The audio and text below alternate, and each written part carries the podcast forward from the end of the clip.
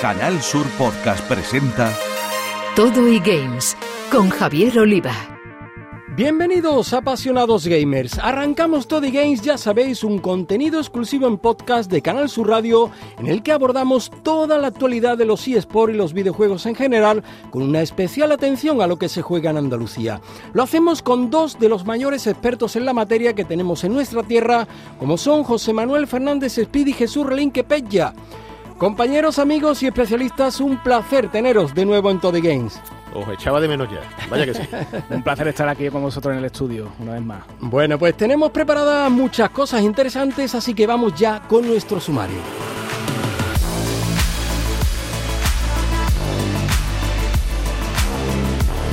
Los andaluces son emprendedores en estos de los eSports, y para ejemplo el de Sebastián Fernando Sabido, a quien su pasión por la Fórmula 1 le ha llevado a crear la Super League F1, donde organiza carreras de la franquicia de Codemaster y Electronic Arts para aspirantes a consumados gamers.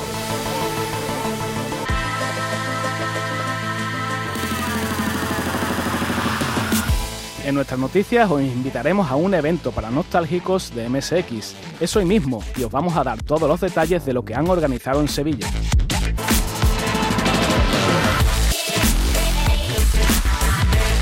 Vamos a conocer hoy a un auténtico Indiana Jones de los videojuegos.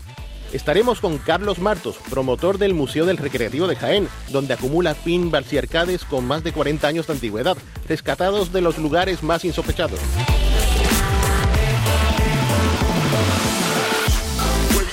Y para acabar, como es habitual, echaremos unas partiditas, esta vez a Alan Wake 2 y a Super Mario Bros. Wonder.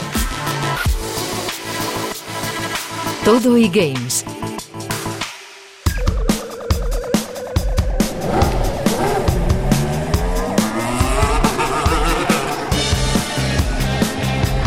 Nos montamos ahora en un monoplaza y ¿por qué? Pues porque estamos con Sebastián Fernando Sabido Villalba, un auténtico apasionado de la Fórmula 1 que ha sabido trasladar su afición al mundo del videojuego.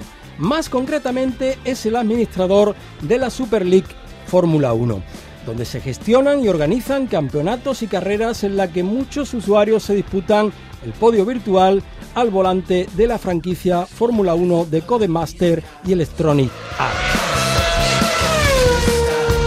Aprovechando que has aparcado el monoplaza, amigo Sebas, te damos la bienvenida a Toddy Games. ¿Qué tal? ¿Cómo Muy estás? buenas, ¿Cómo estáis? Pues la verdad que muy bien, un poquillo nerviosito, pero Bueno. ya nos iremos soltando un poquito. Pisa el acelerador y, dale gas. Bueno, yo te voy a dejar, Sebas, con nuestros jugones profesionales eh, que pilotan poco, pero bueno, pero van a hacer lo que puedan con Speedy y con Pecha. Pues sí, pues sí. Fíjate que, que a Seba, que lo conozco muy bien, porque, bueno, además de todo el conglomerado este que administra en Discord, en Twitch, ahí con el tema de la Fórmula 1, pues tiene tiempo para estudiar el grado superior de animación 3D, juegos y entornos interactivos, y, y soy su tutor, especialmente. o sea que- Que se ponga firme, ¿no? así que cuidadito. Fíjate con pie, por favor. Bueno, a ver, eh, tú no te, no te ves achantado, ¿eh, Sebas? No, no, Eh, no, yo. Aquí está mi tema, aquí me tengo que, que reducir, la verdad. No hay otra. Muy bien. Nada, para empezar, nos gustaría que, que nos contaras, grosso modo, eh, todo aquello que haces en torno a los juegos de Fórmula 1. Pues, a ver, en- lo que hacemos en general es eh, reunimos a 20 pilotos, eso repartido en tres ligas, o sea, 20 por 3. Son ahí unos eh, 40, 60 personas.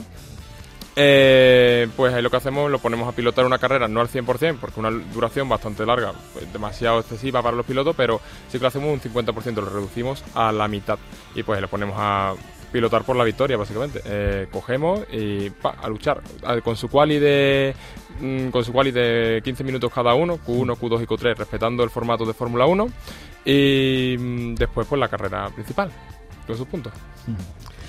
Yo he tenido el placer de disfrutar de, de alguna de las competiciones ¿no? que organizáis, ¿no? verlas en vivo. Y doy fe de que los participantes contribuyen lo suyo ¿no? a la hora de hacer que parezca un escenario totalmente realista ¿no? de conducción. Y tú que también te pones al volante, ¿qué sientes ¿no? Eh, como jugador ¿no? dando vueltas y vueltas en esos monoplazas virtuales? Pues, a ver, la verdad que al tener tres ligas, pues nos restringimos cada vez más las ayudas. O sea, eh, por ejemplo, en Liga 3 damos más libertad a los usuarios para que jueguen con más comodidad, sus ayudas para más eh, para que vaya más suavecito, para que sea más libre. Y llegas a Liga 1 que es prácticamente conducir un Fórmula 1, porque no, no tienes nada, es solo coche y carretera, no tienes ni ayuda de frenada, ni ayuda en boxes, es todo libre. Entonces, cuando te subes al monoplaza, es sensación de, vale, estoy aquí, he, he tenido una semana, porque eh, al fin y al cabo eh, la carrera lo hacemos los fines, o sea, ellos saben perfectamente el calendario desde primer día, saben perfectamente qué día de- son 11 carreras, pues desde el primer día saben cuáles son las 11. Pues tienen una semana para practicar hasta que llega eh, el día de carrera. Pues cuando te subes es prácticamente de, vale, entrenado, lo sé todo, hora de poner el plan en marcha. No hay nada más. Eh, mucho nervio al principio, las primeras vueltas siempre son las más... eh, Accidentada. ¿no? las más accidentadas, las, las que tienes que meto el pie, no meto, si lo meto a lo mejor puede que me toque, me vaya fuera y ahí se acabó la carrera.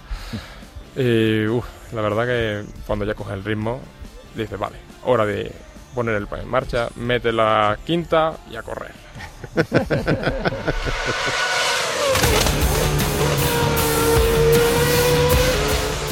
Bueno, todos aquellos usuarios que participan eh, lo hacen bien pertrechados, ¿no? Eh, tenemos eh, muy pocos jugadores que usen mandos o teclado o ratón. La mayoría pues tiene su volante, su palanca de cambio, sus pedales.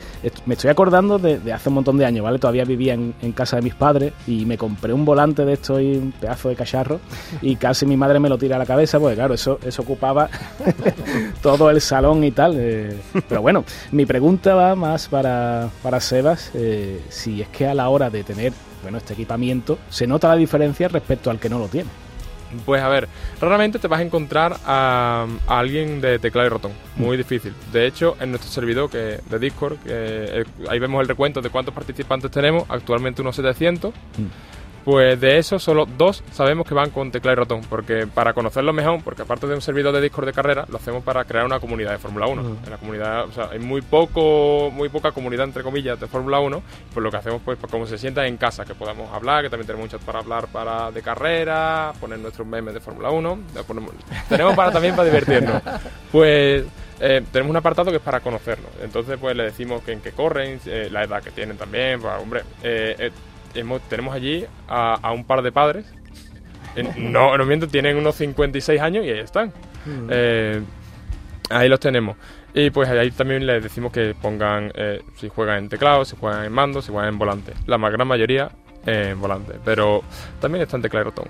Y respondiendo a tu pregunta de la diferencia entre mm, volante y mando, eh, siempre está ahí, dependiendo también de la calidad del mando. Si te pones un mando de Play 5, eh, comparado con un G29, no es por desperdiciar a, a G29, pero eh, comparado con un G29, si eres bueno y entrenas, pues puedes llegar a estar a un nivel bastante alto con el mando. Pero sí que es verdad que una persona que le echa tiempo, una persona que le echa ganas a- al volante siempre va a tener mucha ventaja con respecto a mando. El tema de. Porque tú tienes que entrar perfecto a la curva sí, y acelerar con a la perfección. Eso se consigue con unos pedales y un volante, como en la vida misma.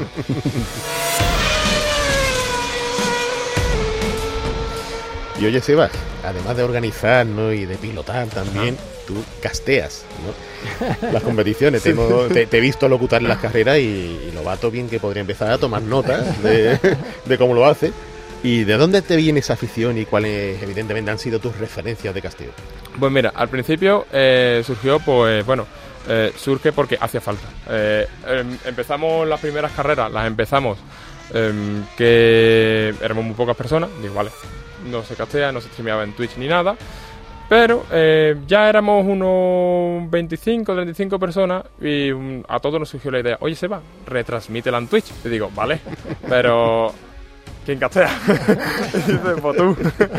y pues nada, eh, al principio fue más tímidamente, se iba hablando, iba ahí soltando cositas, pero ya viendo a Lobato, viendo a carreras, sobre todo como se pueden ver carreras antiguas con F1TV y también en Movistar también lo echan, pues ahí eh, se ponen las carreras antiguas, me pongo a escucharlas y voy, voy tomando notitas. Yo voy tomando notitas de Lobato, de Gonzalo Serrano, que también eh, streameaba, o sea, perdón, eh, me casteaba en 2005, 2006 hasta 2007.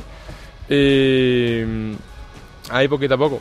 Por ahora, eh, tengo también a mi segundo de caster, que es Luismi, desde aquí un saludo, que, se- que- que lo va a escuchar, lo va a escuchar porque ayer, ayer vino con unas ganas de, oh, no me lo creo, no me lo creo. Así que desde aquí un saludo a Luismi, que, que seguramente lo esté escuchando con muchas ganas. Oye, ¿y dónde te podemos seguir eh, para que... Pues, para que- Eso te lo iba a tortar, digo, a ver, a ver cuándo, a ver cuándo me dan, a ver cuándo Dilo me tú, dan. dilo tú, claro, si no lo vendes... Pues mira, eh, tenemos redes sociales por todos lados. Mm. Tenemos en Instagram Super League eh, F1. Tenemos en Twitter, para variar, Super League F1. Tenemos en TikTok, ahí es Super League barra baja F1. Eh, y pues en Twitter ponemos más temas de estadística, cómo van los pilotos, cómo van en el tema de mundial de, constructores, porque aparte, sí, eh, la Fórmula 1 es un deporte de equipo, tiene su lado individual, que es quién es el mejor, pero también quién es el mejor equipo, y ahí es cuando entran eh, la jugar en equipo. Eh, en Instagram pues ponemos mejores momentos, quiénes ganan la carrera, además con un- una plantilla de Photoshop que utilizamos, que le pedimos a los pilotos que empanen sus propias fotos para ponernos ahí en Instagram y se sientan como uno más, o sea, se sientan como pilotos de Fórmula 1 reales. Y en TikTok pues subimos los momentos pues o más divertidos o más serios o los que realmente más impactan para llamar a la, a la comunidad de Fórmula 1 que diga, oye, eh, esto parece muy interesante. Y para terminarte así ya con este, con este spam de, de Super League.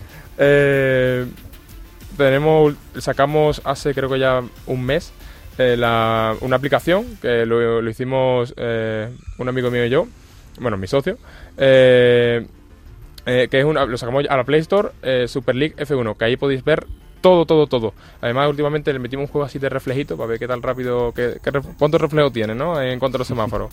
Eh, y ahí en la aplicación pues puedes ver los anuncios eh, cuando lo publicamos en Discord. Por ejemplo, ponemos anuncio de mm, eh, nuevo- nueva semana, nueva semana de carreras. Pues ahí te sale la aplicación directamente. Eh, también te sale el listado de circuitos. Cuando publicas los circuitos, pues ahí te sale todo el calendario del año. Que cuando termina la carrera, te sale quién ha ganado, quién se lleva la vuelta rápida, quién, eh, quién ha sido piloto del día, porque también damos a nuestros espectadores eh, a, a unas dos tres vueltas del final que voten quién es el piloto que se merece eh, como el auge, aparte de haber ganado, pues eh, MVP, el el MVP. Mm, muy bien, muy bien. Eh, algo más que me dejo de la aplicación. eh, creo que, Que nada. no la descarguemos. Que no la descarguéis. Gratuita. Estamos- Ahí está, gratuita en la Play Store, Super League F1. Bueno, bien que Sebas que hayas hecho el spam antes de la pregunta que te voy a hacer, porque, porque como me han chivado que te gusta el deporte, concretamente el fútbol, te voy a preguntar de qué equipo eres. Pues a ver, eh, desde pequeñito soy de Sevilla. Ya está, ves, ves tú, ves tú. Aprobado. Pero te voy a lanzar la puya. Yo soy muy fan de Fernando Alonso. ¿Vale? Pero de- eso sí que sí, más, más pequeñito que de la Sevilla. Entonces, si Fernando Alonso sube una foto del Betty, casualmente me convierto del Betty. Bien, bien, bien. Bueno, nada, eh, lo que te iba a preguntar también es que, bueno, ibas para portero de fútbol hasta que una lesión truncó la carrera, ¿no? Fue así. Sí. Eh, de hecho, fue ya hace 3-4 años, no me acuerdo ya muy bien, eh, porque la verdad era pa- es para olvidar la lesión. Eh, fue una rotura de menisco. Buf. Y nada, es que no estábamos, estábamos en. Bueno, yo estaba jugando en el Coria, un club de fútbol en Coria del Río, prácticamente. Y mm, nada, nos estamos jugando el ascenso. eh, era, creo que era la ulti- el último partido, o era el último partido, nos enfrentábamos a los que teníamos que pelear el ascenso. Y en una falta al borde de la- del área, em, hay que despegar el balón, salto y en la caída, ahí es cuando la, eh, la caída, la rodilla hace clac. Yo no me di cuenta por la, bueno, por la adrenalina del momento y no llega a ser, como jugamos un domingo, nos dio el entrenador el lunes para descansar y no llega a ser hasta el miércoles que así calentando los típicos entrenami- de calentamiento de portero, pues en la primera caída se escucha un y empecé a la, la rodilla, empecé a perder la, la movilidad y digo, uy, aquí pasa algo. Y, pues al fin y al cabo, menisco menos. Bueno, Fórmula 1. Fórmula 1, ahí está. Me dio tiempo. eh, de ahí surgió la Super League, porque al fin y al cabo la Super League surgió de. No tenía el fútbol ya, lo- estaba en proceso de rehabilitación, no había fútbol. Y estaba en el instituto, eh, concretamente en segundo de bachiller, y con unos colegas. Oye, está el F1 2018 eh, en oferta. Nos lo compramos y hacemos unas carreritas. Y invitamos a gente del instituto bueno. que pongan un dinero y quien gane pues se lo lleva. Digo, venga, venga, vale, vale, vale. Spoiler, nunca sucedió ese torneo, pero eh, nos dio a todos eh, ese auge de invita gente, invita gente, invita Te gente. convertiste en el Eccleston de, de los eSports en, en Fórmula 1. Oye, ¿cómo que no te dio por, por Evolution o por FIFA y te dio por Fórmula 1? A ver, pues realmente no he tenido nunca la oportunidad de tener una Play. Siempre he sido de Nintendo. y pues en la Nintendo DS tenía mucho. Creo que tenía un Net for Speed en la DS, había uno. Eh, y, y también tenía un FIFA. Tenía el FIFA 2009 el, y el Need for Speed. Entonces, pues, cuando jugaba a los dos, me divertía ah, con los dos perfectamente. Pero es que los coches eran para mí los coches. El adelantar. eh, pero, ¿sabes qué es, qué es lo mejor? Que me- a mí me gustaba reventarlo. Claro, era muy pequeño, tenía una, tenía una Nintendo y me gustaba chocarlo, chocarlo, chocarlo. Pero al final le cogí el gusto porque el adelantar, el pelear con uno, rueda con rueda, está ahí en el La límite. adrenalina ahí. La adrenalina pura y dura, me encantaba un montón. Pero vamos, que también le he hecho ahora a los FIFA. Tengo ahí el FIFA 23, ahí estoy jugando, estoy jugando de vez en cuando. De hecho, tenemos un partido. Tenemos partido pendiente. cierto, cierto.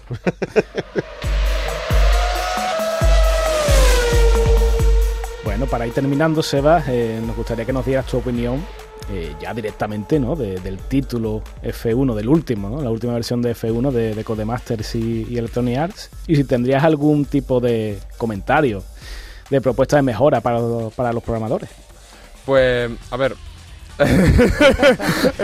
No te. Te van a escuchan, no te escuchan. Sí, sí, sí. Eh, esperemos que no, la verdad. De hecho, eh, para nada tengo un vídeo en- del año pasado eh, explicando unos errores del F122 que no nos gustaban nada. Pero como me estás preguntando del 23, vamos a ver el 22 aparte.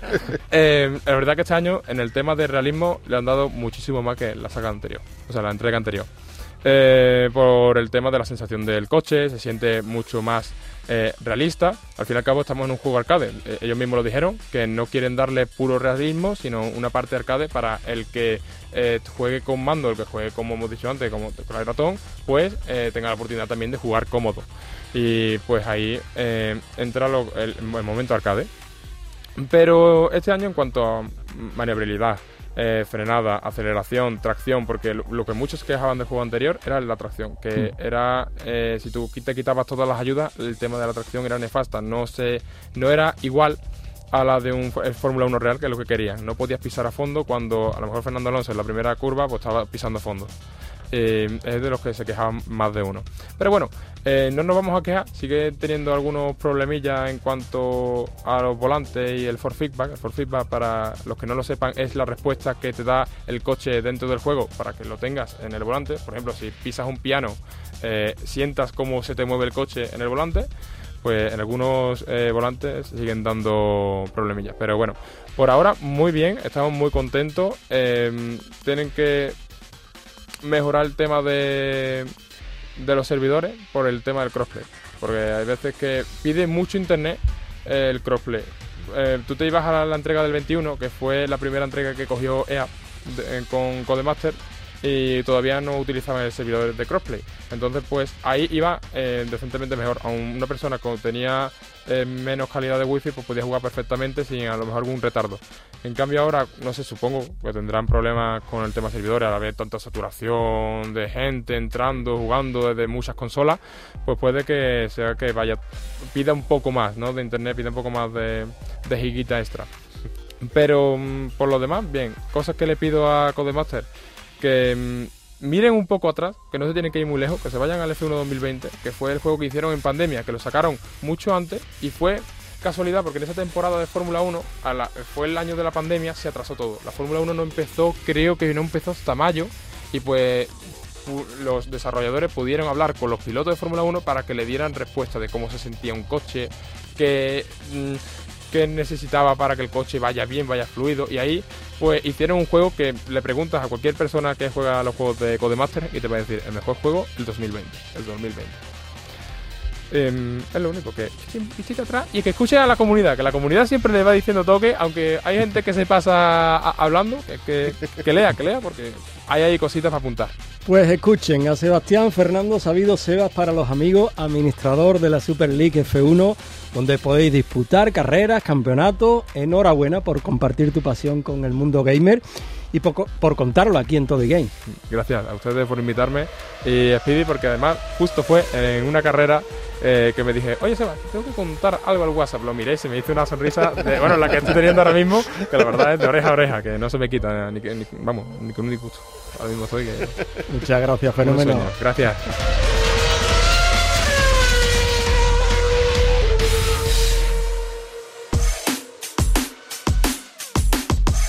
En cuanto a las noticias, vamos primero con un evento retro para el que tenéis que daros prisa si queréis disfrutarlo, ¿verdad, Pella? Así es, eh, se trata de un evento que se celebrará en tierras sevillanas y que se denomina RU10 MSX, que no es otra cosa que la reunión de usuarios de MSX de Sevilla, organizada en este caso por la Asociación de Usuarios del Sur del mítico ordenador japonés. Será este mismo sábado cuando tenga lugar la décima edición de este evento que congrega usuarios y aficionados al MSX eh, aquí en la capital hispalense para disfrutar de una estupenda jornada, bueno, pues en compañía de, de muy buena gente que sigue ahí luchando muchos años después para que se preserve la memoria del ya vetusto ordenador de 8 bits. Eh, ¿Dónde será? Bueno, pues el evento, en este caso, eh, se celebrará en, eh, bueno, en un sitio y en un horario que ya no sabemos un poco de memoria, ¿no? Si hemos ido en otros años. Concretamente en el Centro Cívico Bellavista será de 9 a 2 de la tarde y, y, bueno, pues desde aquí os animamos a que si en vuestro viejo trastero tenéis todavía un MSX, eh, si queréis estar un poco al tanto de todo lo que se cuece para el ordenador, que sabemos que no es poco, eh, la escena sigue ahí en ebullición, ¿no? Eh, creando juegos nuevos mucho tiempo después. O si, bueno, quieres un chute de nostalgia, ¿no? Para evocar esos recuerdos, la RU10 MSX, os recordamos, será hoy sábado, 11 de noviembre, en el Centro Cívico Bellavista, de 9 a 2.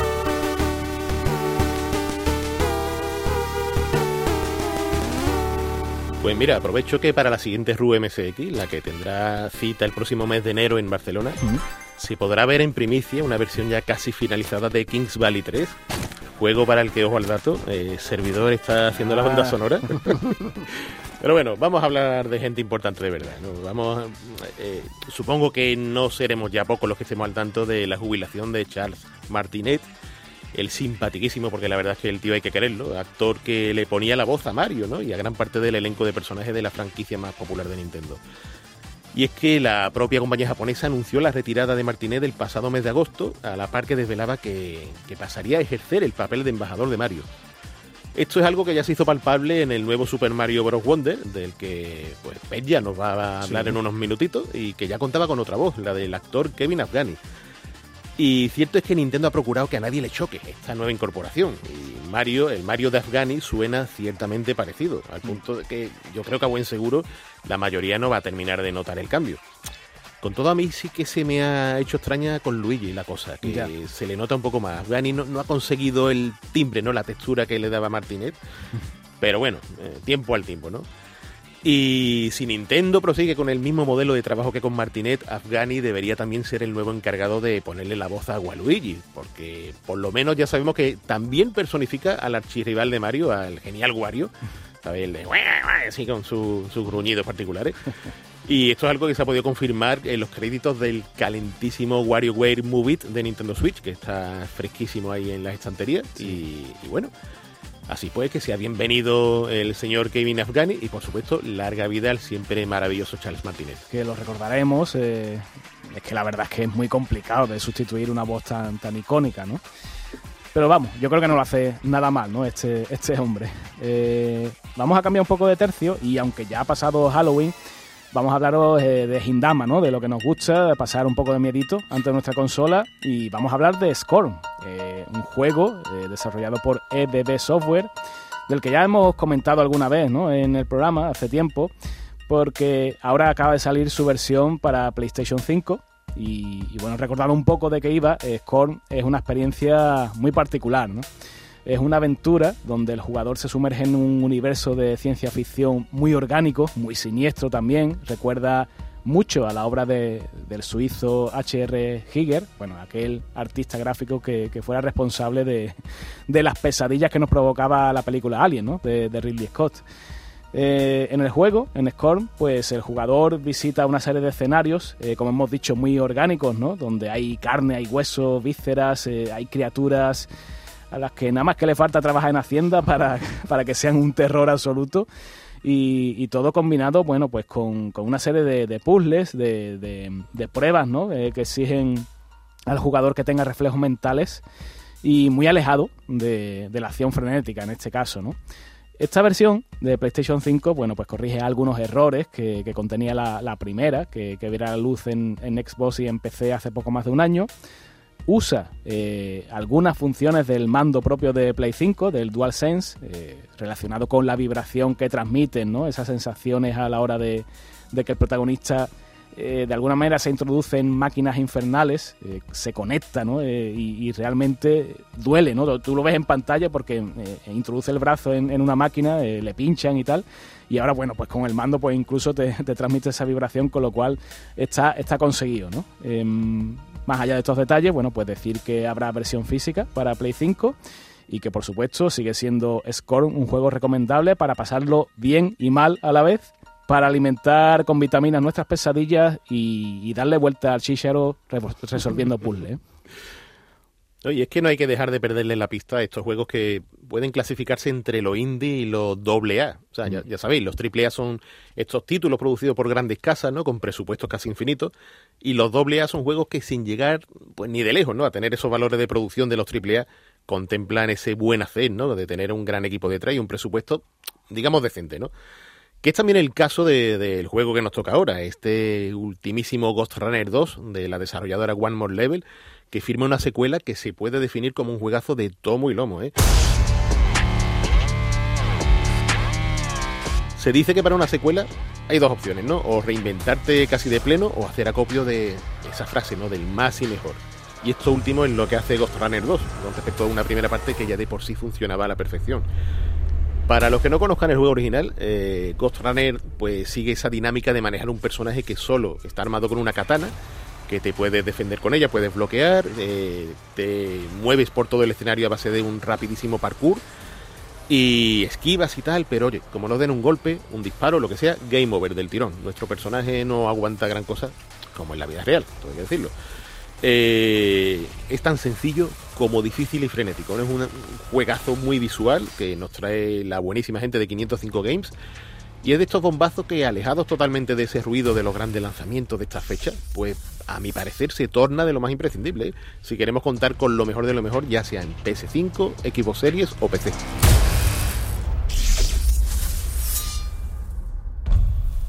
Todo y Games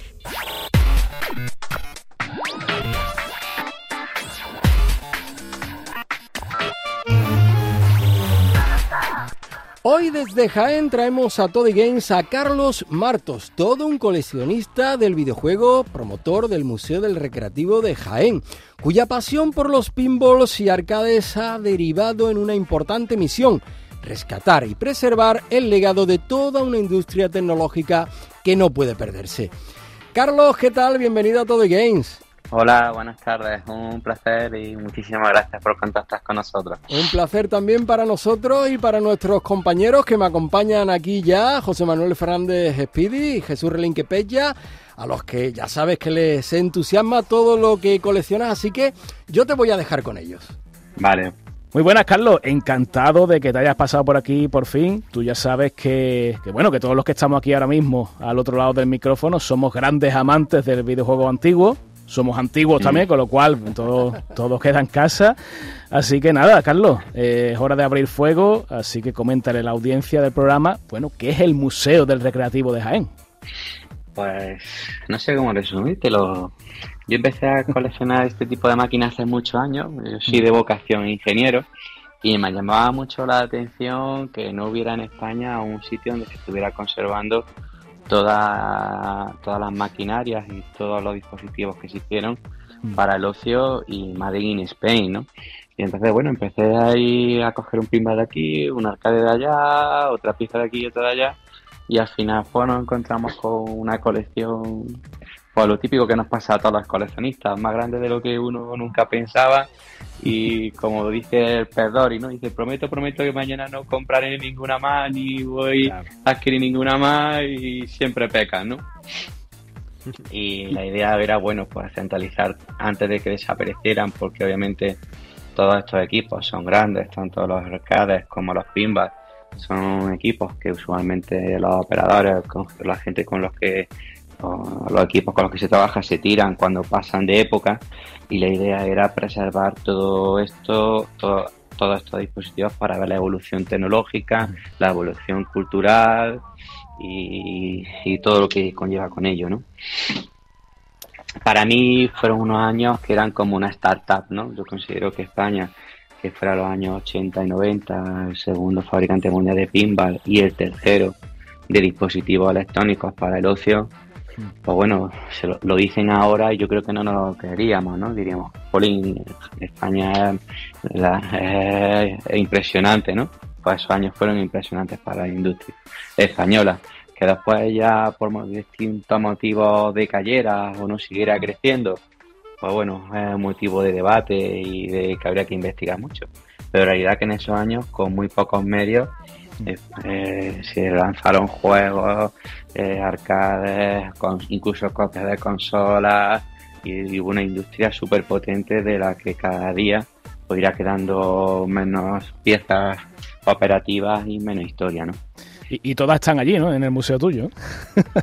gran, gran parte, gran parte de ellas. a ver, a mí me gusta, a mí me gustaría que estuviera toda la, historia pues de todos los fabricantes, ¿no? Pero pasa claro que si nada más que te vas a los pinballs y había documentados reales, ¿no? En industria, 75 fabricantes y 650 pinballs, pues necesitaría nada más que ahí casi 2.500 metros o por ahí, pero acumuladas, no ni siquiera puestas por fabricantes y pasillos como debe estar un, museo, ¿no?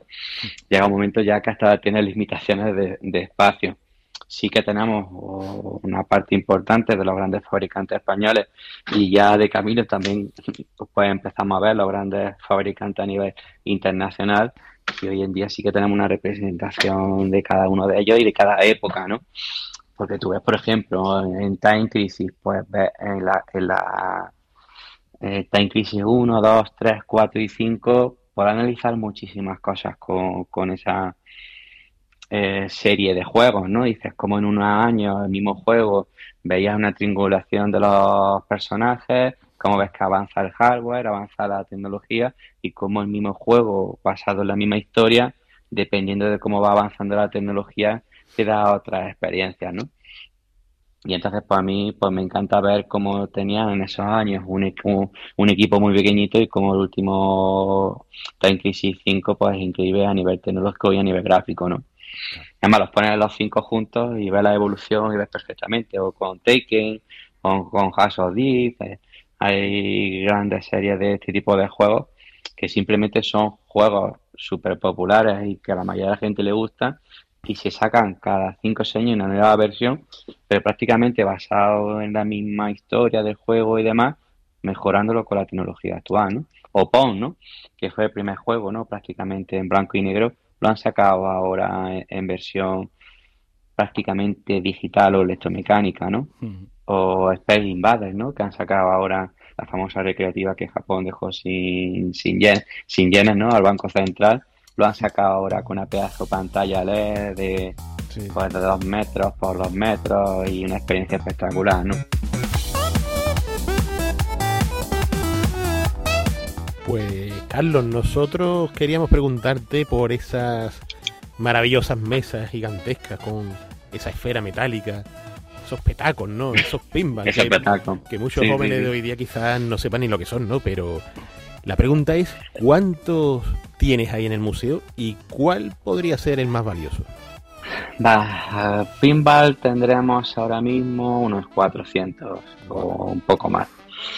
Eh, creo que sería la colección más importante de pinball de fabricación española y luego de fabricación americana, pues bueno, tenemos toda la serie de VPC, VPC 95, System 11 y poco a poco vamos acumulando los pinballs.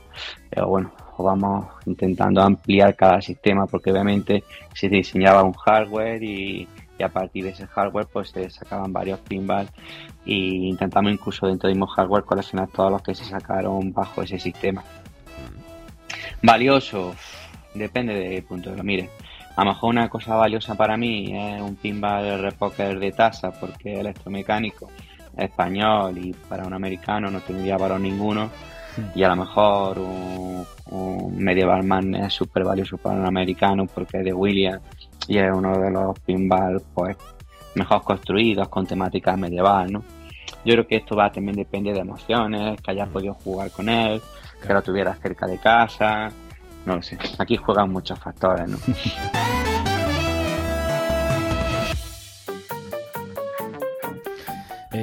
oye, Carlos, tú sabes que, que, bueno, que tanto Speedy como yo solemos hacer mucha arqueología del videojuego, que esto siempre Mm. suena muy bien, ¿no? Queda, queda genial, ¿no? Esto de escudriñar entre las rendijas de la historia del ocio electrónico español, pues algo que, que, bueno, que hemos hecho a menudo, hemos dado charlas, eh, libros y tal, pero bueno, yo, tanto Speedy como yo, poco te tenemos que contar a ti porque te imaginamos ahí en alguna aventura, ¿no? Con el sombrero Fedora de, de Indiana Jones en búsqueda de, de máquinas perdidas. ¿Cómo es esa sensación?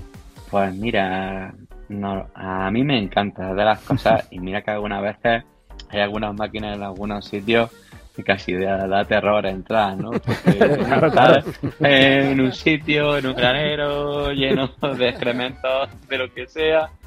Bueno, yo he tenido que ir con monos de estos de pintor y con mascarilla y salir de allí y bueno, y, sacar el aparato de allí, primero limpiarlo y después cargarlo, ¿no? Pero la sensación después, sobre todo cuando lo recuperas, eh, hombre, si es electromecánico siempre se puede arreglar, bueno, aun con algunas complejidades si no tiene el esquema. Si ya tienes EPROM y tienes tal, y ya siempre tienes tu cosa en el estómago, ¿no? Dice, si no está preservado de llegar, lo primero que haces antes de arrancar nada, ni tocar nada, dice, voy a ver si están las memorias bien. Si se pueden leer y se pueden preservar, ya como que respira, ¿no? Como diciendo, bien, hemos preservado una cosa del pasado y puede funcionar. Ya es cuestión de que si la fuente está mal o cualquier dispositivo, pues con el tiempo se va deteriorando, pero ya lo podemos reparar y lo podemos funcionar, ¿no? Y, una, y es, que sé, una sensación que no te puedo describir. Yo muy feliz, vaya. Yo cada vez que vamos allí y descubrimos una pieza nueva que se oía o que se vea alguna revista que se había hecho una colaboración o algo, es increíble, ¿no? Yo, vaya, yo si, trabajo, si me pudiera dedicar a esto, estaría todo el día dedicado a esto. Estaría entre, entre Europa y Estados Unidos, estaría viajando como Indiana Jones. Donde hay un granero, allí estoy yo. Mira, pues por eso, Carlos, tú se puede decir que estás en el lado bueno del mundillo retro, ¿no? Este, este, digamos, mm, esta faceta, ¿no? Positiva, ¿no? Con, con tu museo, la- la- las electromecánicas, los arcades, los futbolines, los pinball, ¿no? Y mucho más, ¿no? Con esa intención de preservar, ¿no? Y conservar ese legado. Pero luego también el mundo retro tiene un mundo, digamos, oscurito, ¿no? Esa gente que se disfraza de especulador o que quiere imponer incluso su ego, ¿no? Antes que el mero hecho de aportar al mundillo. ¿Tú qué, qué piensas de ello? ¿Qué piensas de, de esta de esta gente?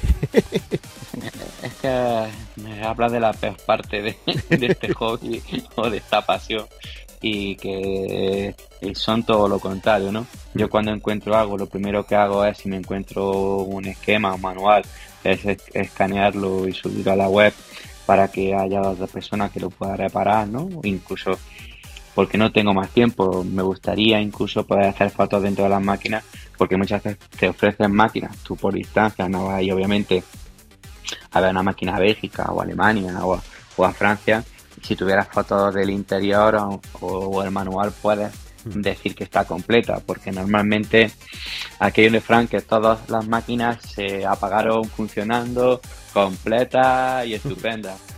De ahí a lo que te llega, pues Claro. hay una distancia sideral, ¿no? Y siempre el problema es el viaje, pues no sé, que algún empleado le quitaría alguna pieza para reparación para otra máquina, Claro. o yo qué sé. Y luego sí que hay muchísimos especuladores, ¿no? Que intentan encontrar algo y claro, cuando ya eres conocido, pues para mí sí puede tener un valor por intentar tener toda la historia de un fabricante, pero hoy en día un chaval joven que interés va a tener en un pinball electromecánico cuando hay pinball nuevos de nueva generación, donde ya se mezcla la aventura del videojuego con el pinball, se conecta con wifi por internet, te sale con el Insider, por ejemplo, de este, que sale las máximas puntuaciones en el mundial y están casi jugando online, ¿no? Pues hay muchas piezas que interés ninguno, a excepción de la preservación de esta gran industria que fue nuestro país, ¿no? Entonces, pues intentan abusar, obviamente, y, muchas veces pues te mandan cosas que no están completas. Pero es una cosa que asume, pones mala cara y dices, vale, pues ya está, ¿qué vamos a hacer? Bueno, Carlos, hay razón que hay una parte, pero yo supongo que en todo el mundo, en toda la parte retro, ¿no? En todo lo que se quiera conservar, porque lo que sí tengo claro que vamos a un mundo por suscripción donde no somos titulares de nada. Si os dais cuenta, ya no tenemos DVD para ver películas, ya no tenemos casas para escuchar música. Si mañana la suscripción se acaba, ni tenemos música, ni tenemos películas, ni podemos jugar, ni casi podemos hacer nada, ¿no? todo esto material va camino de desaparecer y yo creo que, un centro de este tipo pues dejaría el legado de cuando existían todas estas cosas, ¿no? Independientemente de que la gran industria todavía sigue haciendo arcades y cosas y pinball para grandes parques o grandes centros de ocio, ¿no? ¿Y el futuro, Carlos? ¿Qué te gustaría lograr con el Museo del Recreativo? ¿Tus próximos hitos a ese respecto? A mí mi sueño sería un centro tecnológico y cultural alrededor de todos estos dispositivos, ¿no? Que pudiera venir una, o yo que sé, una visita escolar y pudiera explicarle toda la historia, porque al final prácticamente son 100 años, desde el año 30 que eran los primeros pinballs de aguja hasta ahora, para explicarle, pues, hay niños que creen que el divertimento empezó nada más que con las consolas, en los primeros ni decir los electromecánicos ni nada, otro tipo de juegos ni, ni, verlos, ¿no? Y entonces, pues bueno, explicar la tecnología que hay detrás, las primeras placas que, que ni siquiera llevaban procesador, a los últimos arcades que llevan ya computadores casi a nivel profesional de gaming, explicar la cultura, como por ejemplo Atari te vendía el Warlock, que, era un juego que parece de castillo medieval y, para, para allí un juego de castillo y una bola destruyendo cuatro esquinas de como una especie eh, de castillo allí en cuatro esquinas, ¿no? Entonces, incluso en aquellos tiempos, los primeros diseños de marketing en la industria eran tan potentes y luego el videojuego en sí era muy simple porque no había tecnología para ello, ¿no?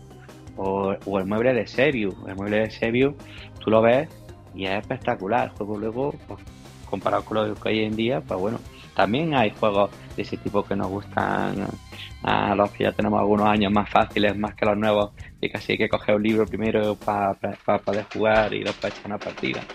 Yo creo que hay mucha gente que le gusta los juegos un poco más antiguos, más sencillos y no tan complejos, ¿no? Pues qué gran idea, esa de acercar a los más pequeños al mundo del videojuego desde sus orígenes, amigo Carlos Martos, el Indiana Jones, andaluz del videojuego, promotor de ese Museo del Recreativo de Jaén, arqueólogo del ocio electrónico en Andalucía Gracias por estar hoy en Todo Games, eh, Carlos. Esperamos que cumplas tus objetivos con ese magnífico museo y oye, hasta cuando quieras contarnos más cosas y tan chulas aquí en Todo Games. Pues muchísimas gracias por vuestro tiempo y ojalá en nuestra tierra algún día veamos este centro tecnológico y cultural con todas estas máquinas y la que queda por llegar, que es mi sueño, ¿no? Es decir, no, no solo quedarnos aquí, ¿no?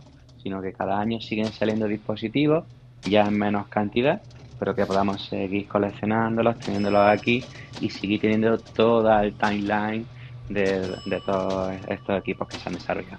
Ojalá, amigo. Muchísimas gracias. Muchas gracias a vosotros.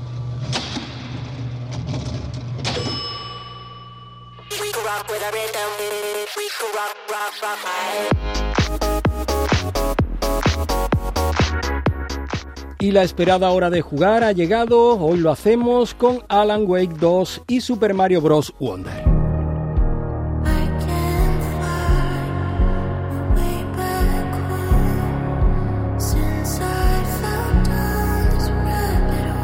Pues comenzamos con Alan Wake 2, que tenemos entre manos uno de esos juegos que sin duda han sido la bomba en este Halloween. Estamos ante la esperadísima continuación de Alan Wake, uno de esos juegos que marcaron ¿no? el camino de la Xbox 360, salió en PC tiempo después y tal. Y se puede recordar, ¿no? Como uno de esos juegos de terror más queridos, ¿no? De, de, todos esos tiempos más o menos recientes todavía, ¿no? Pero es que han llovido más de dos décadas desde lo que ha pasado, desde aquel juego original. Y tenemos esas Remedy que desde Quantum Break, Control, ¿no? Han ido cogiéndole el pulso a la hora de hacer juegos maravillosos. Y publica por fin un Alan Wake 2 que, por unanimidad y opinión del que esto suscribe, se ha convertido en uno de los mejores videojuegos del año. No voy a contaros nada del guion, ya sea que vengáis de la primera parte o de, bueno, así grosso modo, digamos que la cosa va de un escritor que hace de forma inconsciente realidad aquello que escribe y bueno, se mete en un embolado eh, brutal. Eh, el caso es que detrás de todo esto, detrás de esta secuela, ¿no? Que continúa los pasos del primer Alan Wake y sus DLCs y tal, pues se esconde un juego alucinante, una obra increíble. ¿eh? Eh, fíjate lo que os digo, que ha puesto como lo mejor que ha pasado por mis, por mis manos este año. ¿eh? y han pasado cosas buenas. Eso era Spider-Man 2. La, Exactamente. La eso, es, pues eso iba a decir, ha pasado sí, Spider-Man 2, ha pasado este Super Mario Wonder, ¿no? Del que ahora hablaremos. Mm. Eh, pero es que Alan Wake 2 lo tiene todo. O sea, tiene un guion sublime. Obra de, de Sam Lake, este, mm. este, profesional, ¿no? Este guionista que le ponía la cara a Max Payne sí. en el primer juego. Y el responsable realmente de todo ese universo que ha creado Remedy a lo largo de, de todos estos años. El juego tiene un ritmo templado, ¿no? Eh, perfecto, combinando momentos de conversaciones siempre interesantes, investigación, solución de enigmas y por supuesto una acción, instantes de acción que son memorables y muy divertido, muy divertido. Y además mucho miedo, ¿eh? O sea, cosa que no pasaba tanto en el primero, que era más misterioso, más thriller, este da miedo de verdad. Remedy ha pasado efectivamente del thriller al que nos tenía acostumbrados con Quantum Break, con Control, con Max Payne incluso, a hacer un survival horror de empaque, con momentos de eso en los que nos cuesta dar cada pasito alumbrado por la pobre luz de, nuestra pobre linterna. Y los enemigos asustan, se hacen imponentes, ¿no? En su retorcida manera de camuflar la realidad, con esa oscuridad que le, les abraza, ¿no? Y lo que sienten los personajes protagonistas, curiosamente, lo transmiten de forma magistral a los jugadores. ¿Qué más podemos decir de Alan Wake 2? Que nos spoilee ni, ni os destripe nada, ¿no? Eh, bueno, no, no, estaría de más comentar eh, al respecto de la polémica de que no exista en formato físico. Alan Wake 2 solo se puede adquirir en digital, ya sea en PS5, Xbox Series o PC a través de la tienda de Epic, ¿no? En este último caso. En Remedy decían esto. Que tiene digital. Pero bueno, eh, es la, la, filosofía, ¿no? La decisión que han tomado. Eh, yo voy a hablar de, como has comentado, ¿no? De Super Mario Bros. Wonder, que sí tiene edición física, en este caso. Onward and upward.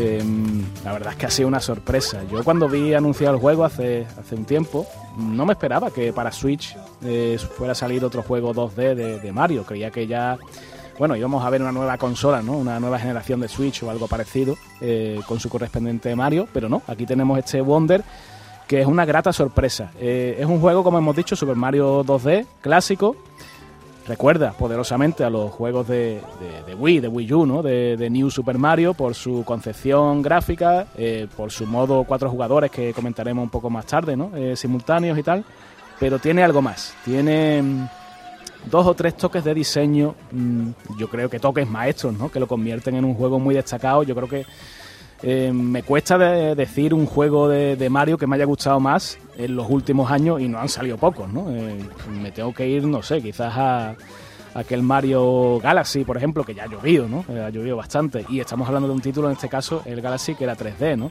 Un Mario 2D eh, con, nuestros Mario World y Mario Bros 3 encumbrados, ¿no? Siempre, pues, es un desafío, ¿no? Y en este caso, bueno, pues tenemos, eh, tenemos muchos detallitos, como he comentado, ¿no? Eh, por ejemplo, lo, los disfraces, ¿no? Eh, cuando Mario se transforma en elefante y, adquiere fuerza bruta, o puede alcanzar ítems con, con la trompa, ¿no? O, recoger agua. Tiene el, el disfraz de, de taladro, que, que, bueno, permite que, Mario se, se introduzca en, la, en, las profundidades o en el techo incluso, ¿no? En, del escenario y pueda llegar a sitios inaccesibles de, de otra manera. O, por ejemplo, el Mario con que tira pompas de jabón, ¿no? eh, que, tú te puedes eh, montar en ellas y llegar también de forma parecida a con, con, el taladro a sitios que de otra manera no podrías llegar ¿no? Y, desbloquear sitios secretos. Eso por un lado, ¿no? son, eh, incorporaciones, novedades de, este Mario. como lo son el sistema de insignias, que son una especie de power-ups de equipaciones ¿no? que, activamos un poco antes de, entrar en la fase y que nos, da ventajas eh, en nuestro personaje sobre, sobre el mundo, bueno, pues para facilitar la, la tarea de, llegar al final, ¿no? Pero me dejo para, para, lo último lo que es más guay, lo que es más chulo de este juego, que, que al final da nombre, da título ¿no? al, juego, que es las flores Wonder, las flores maravilla. Las flores maravilla, cuando eh, las encontramos en un nivel, siempre hay una en cada nivel y está, suele estar escondida, ¿no? Pero cuando la encontramos, todo cambia. Y aquí es cuando yo digo que este Mario debería ser Super Mario LSD. Porque, porque los efectos que se causan son lisérgicos, absolutamente, ¿no? Eh, a ver, hay, hay veces que las cosas, el escenario se deforma, eh, todo cambia de tamaño y de forma, eh, las flores carnívoras se ponen a cantar, yo qué sé, hay un montón de ejemplos que no quiero destripar porque lo guay del, juego precisamente es descubrirla, ¿no? No te la esperas nunca. Y cuando todo esto ocurre, la forma de jugar cambia en absoluto, ¿no? Eh, o sea, estamos hablando de que mm, cada fase, cada nivel tiene una manera de jugar que es más o menos tradicional y cuando ocurre esto, pues el tercio cambia y tenemos que modificar también nuestra forma de, jugar.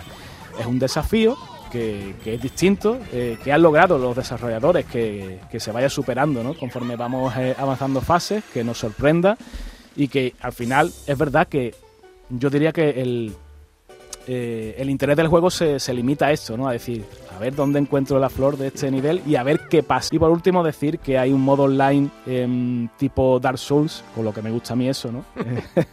en el que interactúas de alguna manera con jugadores de todo el mundo pues no sé, dejando mensajes, ¿no? Diciendo, cuidado con este salto que es complicado, aquí se esconde este secreto, no sé qué. A mí no me mola mucho eso porque le quita gracia ¿no? al tema, ¿no? Eh, que, es que la gracia eh, de los juegos de Mario es precisamente descubrir sus secretos, ¿no? Si alguien te los dice, pues en fin, es un spoiler absoluto. Y menos en un juego que yo creo que la, dificultad pues bastante moderada, ¿no? Yo recuerdo una vez más Super Mario World, lo mal que lo pasamos.